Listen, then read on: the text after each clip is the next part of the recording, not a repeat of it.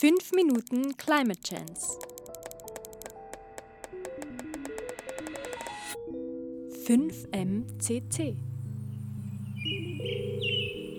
Folge 98. Partnersuche für Pflanzen mit Niveau.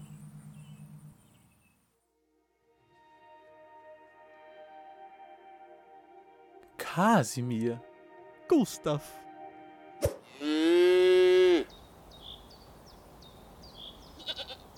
Du, kannst du mir erklären, wie man Pflanzen züchtet?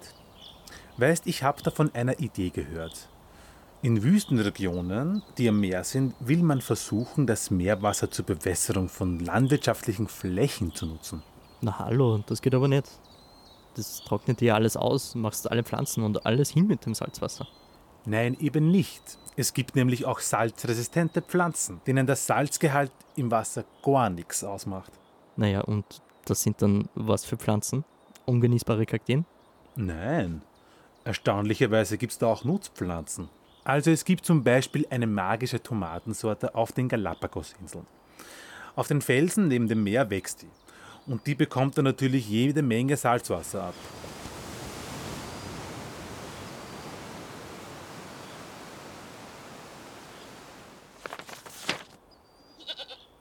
Ich habe da gelesen, WissenschaftlerInnen arbeiten daran, solche Pflanzen fit für die Landwirtschaft zu machen. Die machen das momentan eben mit Tomaten, Reis und Weizen und äh, Gerste und noch ein paar anderen Nutzpflanzen halt. Ach, sowas meinst du? Naja, pass auf, das läuft normalerweise so ab. Pflanzenzüchten ist ja ein uraltes Spiel. Wenn eine Pflanze eine Eigenschaft hat, die dir gefällt, dann versuchst du natürlich diese Pflanze und deren Samen zu vermehren. Okay, also wenn du heuer ein Erdäpfelacker hast und die Erdäpfel wären so richtig schön, dann wirst du nächstes Jahr die kleinen Setzkartoffeln von heuer wieder auf deinem Acker einlegen. Genau, Gustl, so machen wir das.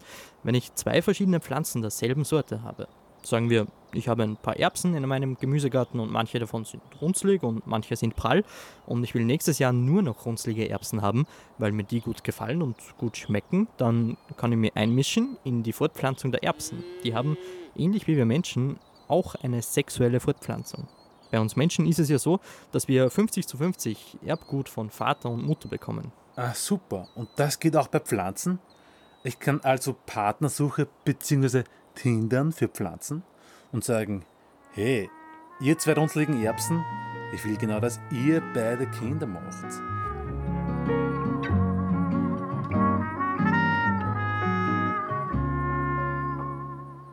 Naja, im, im Falle der Erbsen heißt es, ich bin jetzt mal die Biene, die bestäubt, zum Beispiel mit einem Pinsel, und verhindere, dass sich die Erbsen selbst bestäuben oder durcheinander bestäuben, indem ich ihre Blüten in Sackerl verstecke.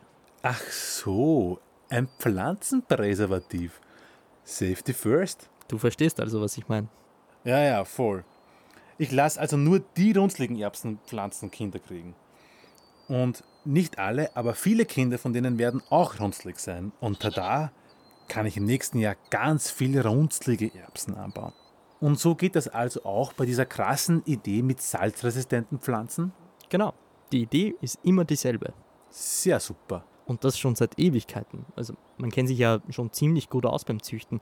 Wir wissen schon, wie wir die Wahrscheinlichkeit erhöhen, um bestimmte Eigenschaften bei den Pflanzenkindern zu bekommen. Leibernd. Richtig leibernd.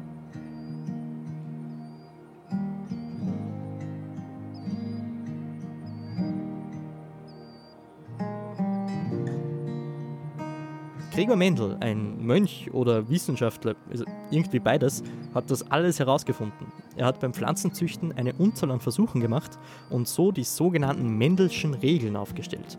Und das schon 1866, noch bevor wir irgendeinen Plan von Genetik oder Erbmaterial, DNA und so weiter hatten.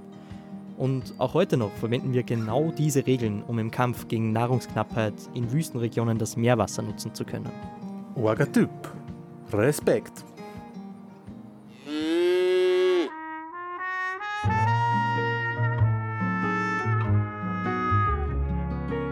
Redaktion Franziska Herbst.